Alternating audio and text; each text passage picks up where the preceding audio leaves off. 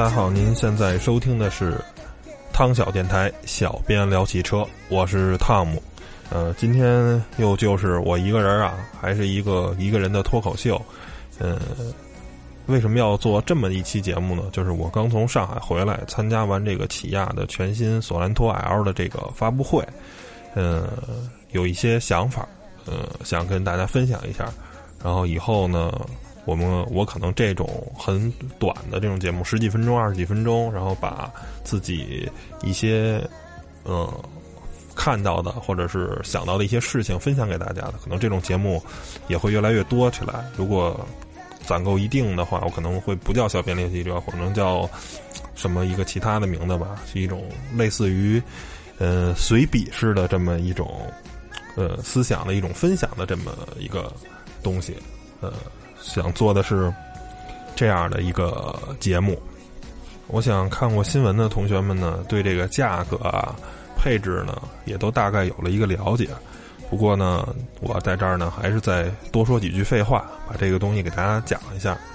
这个车呢，一共是三种动力，分这个 2.2T 的柴油、2.0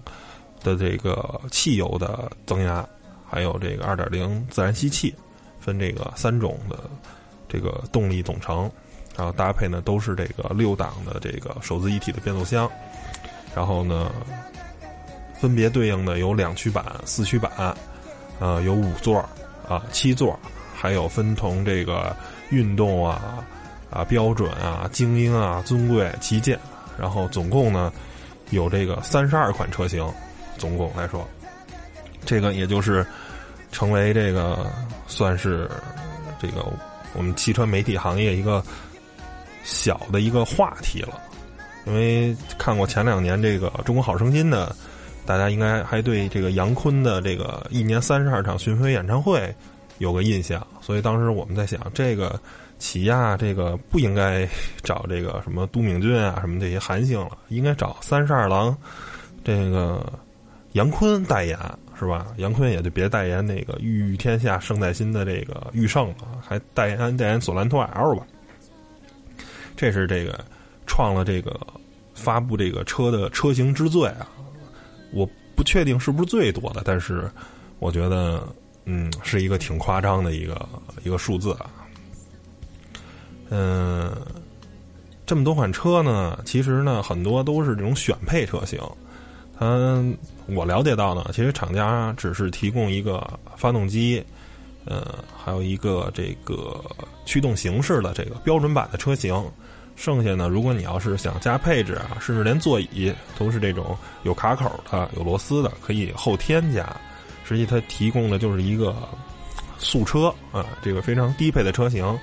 到时候到四 S 店呢去加装啊，大概是这么一个路数。嗯，我个人认为，嗯，这种做法非常好啊，但是呢，不应该把这个所有这种选装的配置呢都列出车型，我觉得可以精简一些，优中选优，选出一部分。这个我觉得可以向保时捷啊，或者像特斯拉去学习，在网上有这种选车的那种单子啊，你要加什么什么设备，要加什么什么配置，多少钱就完了啊，一下弄出三十二款这种车型，我觉得，反正对于我。是一个消费者，我看到这么多的这个单子啊，然后看到这么多配置，我头就大了。我是一个比较有选择恐惧症的这么一个人，我觉得这个是是是一个挺挺挺没意思的事儿。为什么要做这么多的这个配置？我觉得完全没有必要。我觉得这样呢，只会增加这个用户购车的时候这种选择的这种困难。嗯，不过呢，也不能一竿子打死这件事儿啊。我先从这个发布会来去好好聊聊这个发布会。嗯，可能大家没有参加过啊，没有作为不是这个汽车媒体的从业人员。呃，没有参加过发布会，不知道发布会是什么样子。大概先给讲讲大家，给大家讲讲一般的这个汽车发布会。嗯，到了会场以后呢，大家落座啊，各个这个甭管是啊媒体老师啊记者，还是各个电视台的，然后呢一般呢会会先放一个高大上的这个宣传片儿，然后那个主持人上来会给大家讲一讲这个，介绍一下嘉宾，啊，都是车企的高管或者有一些其他的这个，嗯，呃，算是媒体老师啊或者是什么，有一些呃为就是说话很有分量的这些人吧。然后呢，会穿插的有一些这个表演，啊，甭管是有明星的，或者是没有明星的啊，这个会有一些非常炫目的这个表演，或者有车的这种表演啊，或者是人的表演。最后呢，可能是呃，会用找一个技术的大佬讲讲这个车的技术啊，设计的大佬呢讲讲这个车的设计理念。啊，最后呢，公布价格。公一般公布完价格呢，还会有一个大牌的明星，就是咱能叫得上名的这些，嗯，非常重量级的这个明星有个表演，最后这个发布会结束。而这个，我个人认为，这个发布会呢，就是发布会，因为我内心还是挺工程师、挺安贞尼尔的这么一个人。我觉得产品呢，就让就说产品，就让产品去说话。你的东西好最重要，是不是？就算是成龙、刘德华来表演，你的产品不够出色，也没有用。而这个这回那个起亚的这个索兰托的呢，只是有这个韩国驻上海的这个领事啊，讲了讲话，说了一些比较高大上啊、冠冕堂皇的这些东西，然后剩下呢就是讲了讲技术啊，讲了讲设计那个什么，然后就公布了价格。也是让我们所有人非常郁闷的三十二款车的这个价格，啊，拍了好证，一张一张拍，嗯，然后也没有明星啊，也没有任何的表演，然后最后呢，但是也不免俗呢叫了几个车模啊，跟车摆拍了一下，大概就是这么一个，就是非常简单，非常，嗯，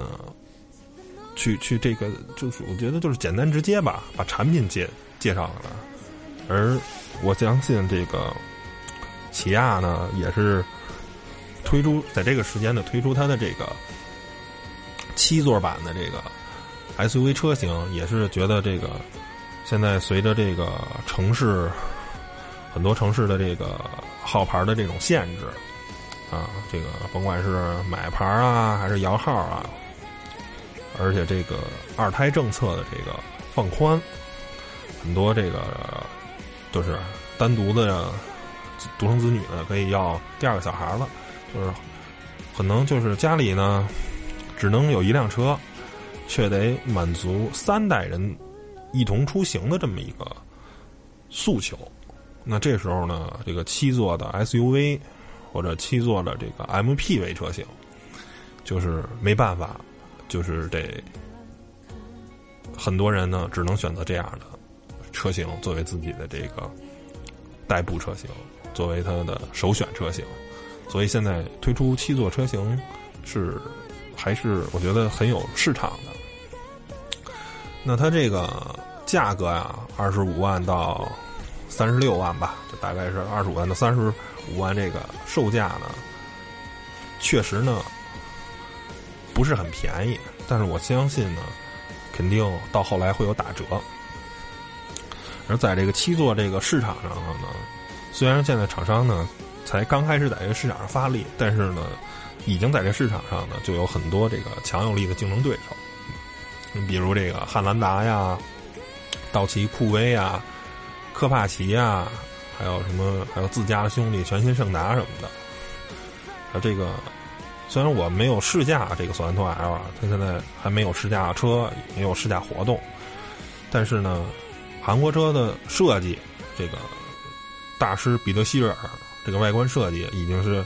无可挑剔了，应该是符合大多数人的这个审美观念。配置呢，也一直都是韩国车这个强项。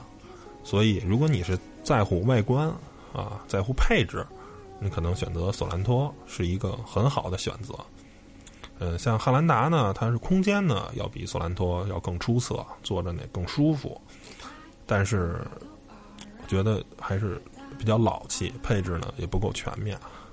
而这个酷威呢跟科帕奇呢，这两款车呢，虽然都是二也是二点四自然吸气的，但是在动力参数上呢，还是稍微差一点。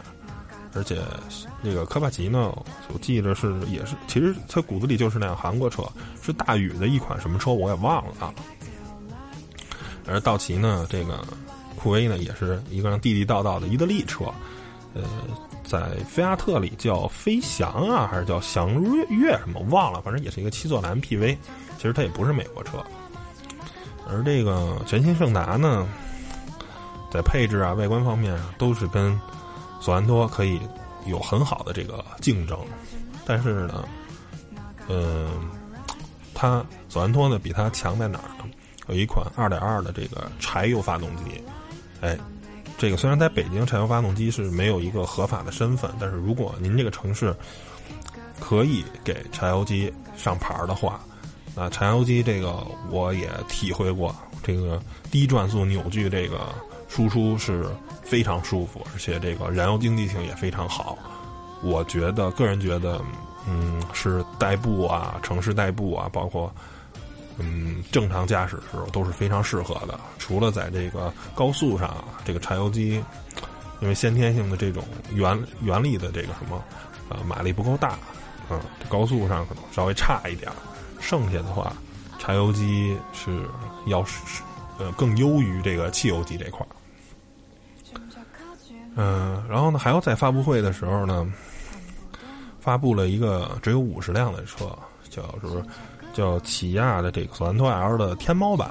啊？因为这个起亚也要正式入驻这个天猫商城了。嗯，是这个金色轮毂，还有车标，好像还有什么脚的一个踏板吧，跟普通车不一样。但是实话实说啊，那个金色的轮毂呢，真的是特别特别的丑。我个人呢不是很能接受，我觉得真的是呃土爆了，嗯，但是没办法，就是厂商有时候会做些一些让人不能接受的事儿。我想这个车啊，可能彼得希尔不知道，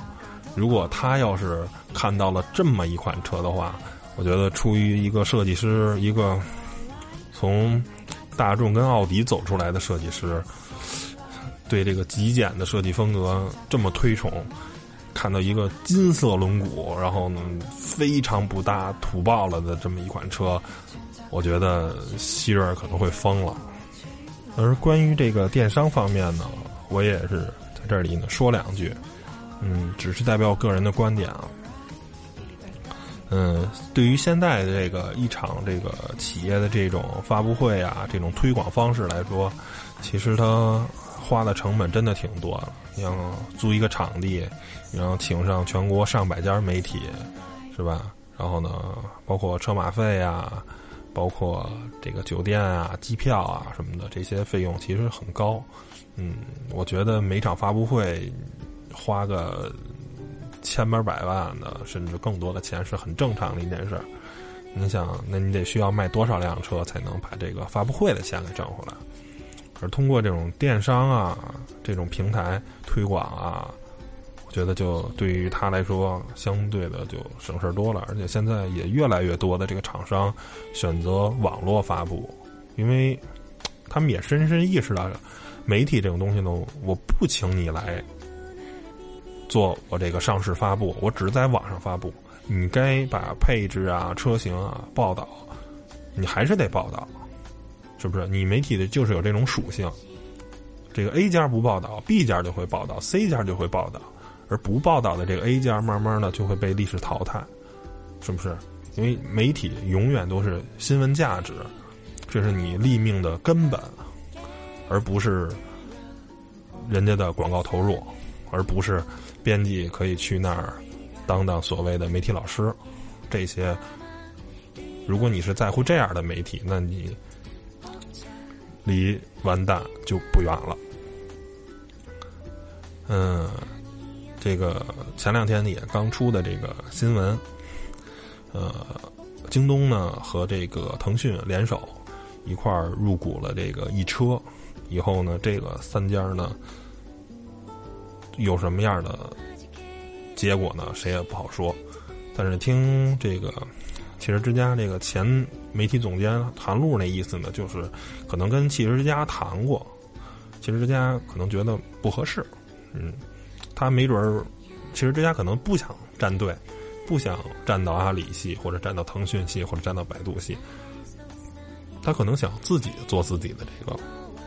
电商平台啊或者是什么，嗯，我只能说电商这趟水呢。挺深的，反正不太好趟。以目前的这种局势呢，我觉得站队可能是件好事儿。嗯，然后最后呢，既然聊了这么半天的现代啊、起亚，再多说两两句这个韩国这个车企啊，我没记错的话呢，现在起亚呢已经是全球第五大汽车生产商了。就是从韩国这个车企啊，甭管是起呃说错了是现代现代集团，包括起亚品牌，呃，从这个韩国人这个现代集团，呃的成功呢，我也看到了中国的汽车的未来。呃，一个汽车呢要想走向全世界呢，嗯，搞定美国市场是必须的。那韩国人是怎么搞定美国市场的呢？呃，现代呢是。当时在美国做的都是质保，是终身质保。我的质量呢，可能不如日本车，但是呢，我做出了终身质保的这个承诺，就是表示我有信心。虽然我的车可能会坏，然后我愿意免费的为客户去维修，就是他通过一个放低自己的身价，然后呢，不断的去赢得的这个客户的心。然后呢，在营销方面呢，大家看到很多的美剧，啊，也是用的 K 五哈什么的这些车，包括在 NBA 的很多赛场里，也都可以看到起亚这个汽车的身影。就是对，我还得说到彼得希尔，就是大师用了一张虎啸式的前脸救了这个企业。出色的外观呢，在全世界任何地方都会被人认可。就是车设计的漂亮，真的非常非常重要。反正我这个人在汽车这上面呢，嗯，颜值很重要。它车好看，就有一半打动我的心了。如果你是一辆不好看的车，你在机械方面做的再出色，是什么？我觉得我可能都是给你心里要有一个扣的一个分儿。我觉得，嗯，韩国人的这种，嗯。执着啊，这种坚持，最后呢得到了一个好的回报。包括三星，大家也可以看到，就是我希望呢，咱们中国的甭管是 IT 企业还是这个汽车企业，都是踏踏实实的去做产品，把产品做的差不多了，够有竞争力了，包上一个这个出色的外观的这个外壳。把它做的很漂亮，然后呢，再把营销做好了，那市场呢，一定就是属于你的。你这个三者缺一不可，营销、产品、外观，如果没有这个三样东西，肯定市场就不属于你。而你有了这些东西，你就离成功不远了。那么。本期的节目呢，到这儿呢也就快结束了，就是我一个人的发发的牢骚，呃，一个小小的脱口秀。大家听到这期节目呢，如果觉得有什么有意思的话题想让我聊一聊的，也请大家甭管是在微博、微信啊什么的，或者所有的这个播客平台呢，能留言的大家都可以留言给我。嗯，然后呢，我可以攒集啊大家想聊的这些东西。我可以再做一期，再聊一期，再回答大家一些问题。那本期节目呢，就先到这儿，拜拜各位。